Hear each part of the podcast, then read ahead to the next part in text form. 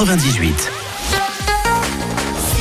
10h, 100% réveil, 100% réveil. Nouvelle journée qui débute avec Karine. On est très content de vous accompagner, de vous mettre de bonne humeur. Bonjour Karine. Bonjour Fred, bonjour à toutes et tous, il est 8h, tout pile, très bon mardi avec Sia qui arrive pour les tubes sur 100%. Tous les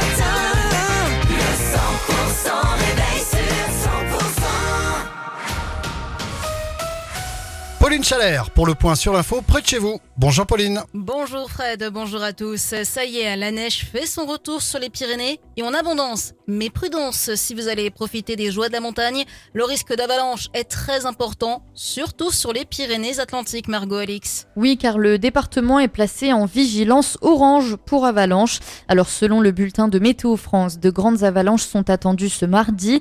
Elles peuvent toucher les routes de montagne dans les couloirs habituels et parfois des infrastructures des stations de ski. Le risque d'avalanche qui est fort d'un niveau 4 sur 5 sur les massifs basques, Asposo, mais aussi en Haute-Bigorre, côté 65, qui reste pour l'instant en vigilance jaune pour avalanche. L'épisode de neigeux qui est attendu jusqu'à demain matin prévoit des cumuls de neige fraîche de 80 cm dès les 1800 mètres d'altitude.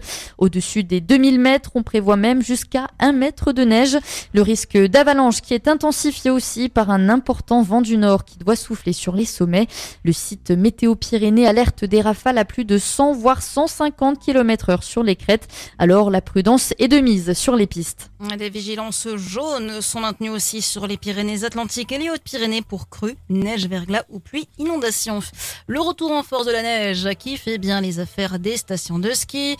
Valouron ouvre le haut de sa station aujourd'hui grâce aux récentes chutes de neige. Otacan rouvre également dès ce mardi son espace débutant et son espace nordique, puis le reste du domaine de manière progressive si l'enneigement le permet. Le Val d'Azun, le Pont d'Espagne et Nistos devraient aussi rouvrir leur domaine skiable. La suite du journal Pauline Chalère. Euh, Des accusations d'agression sexuelle touchent le collège catholique Saint-Bernadette à Pau, institution qui appartient à la fondation Apprenti d'Auteuil. L'agresseur présumé est resté dans le collège et un an plus tard, il aurait recommencé. Cette fois-ci, il aurait alors été renvoyé. Deux enquêtes préliminaires auraient donc été ouvertes selon le parquet. Un appel à témoins lancé par la police des Pyrénées-Atlantiques après un terrible accident de la route au Pays Basque samedi soir, peu après 22 heures sur la 63. Une voiture a violemment percuté la glissière de sécurité à hauteur de Cibourg. Le conducteur, 25 ans, est décédé sur le coup.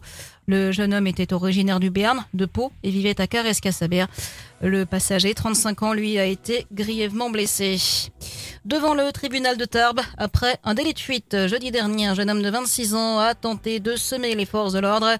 Une course-poursuite s'en est suivie entre Sous et Ibos. Dans sa fuite, le conducteur a grillé plusieurs stops et fait des embardées périlleuses. Il a été condamné hier à 12 mois de prison, dont 6 avec sursis. Un magasin Centracor en projet à Oloron. La préfecture des Pyrénées-Atlantiques a informé qu'un permis de construire avait été déposé pour la création d'un magasin Centracor et d'un ensemble commercial sur la route de Bayonne.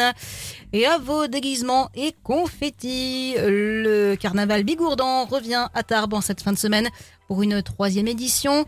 La culture occitane sera à l'honneur avec le roi du carnaval, le comte Esquivat. Reportage à retrouver dans notre prochaine édition. Et dans le reste de l'actu, Pauline Gabriel Attal est arrivé au salon de l'agriculture peu après 7 heures ce matin dans le calme. Une visite sous haute sécurité. Il doit arpenter aujourd'hui les allées du salon et la présidente de l'Occitanie, Carole Delga, se rend également au salon de l'agriculture aujourd'hui et demain pour aller à la rencontre des producteurs de la région.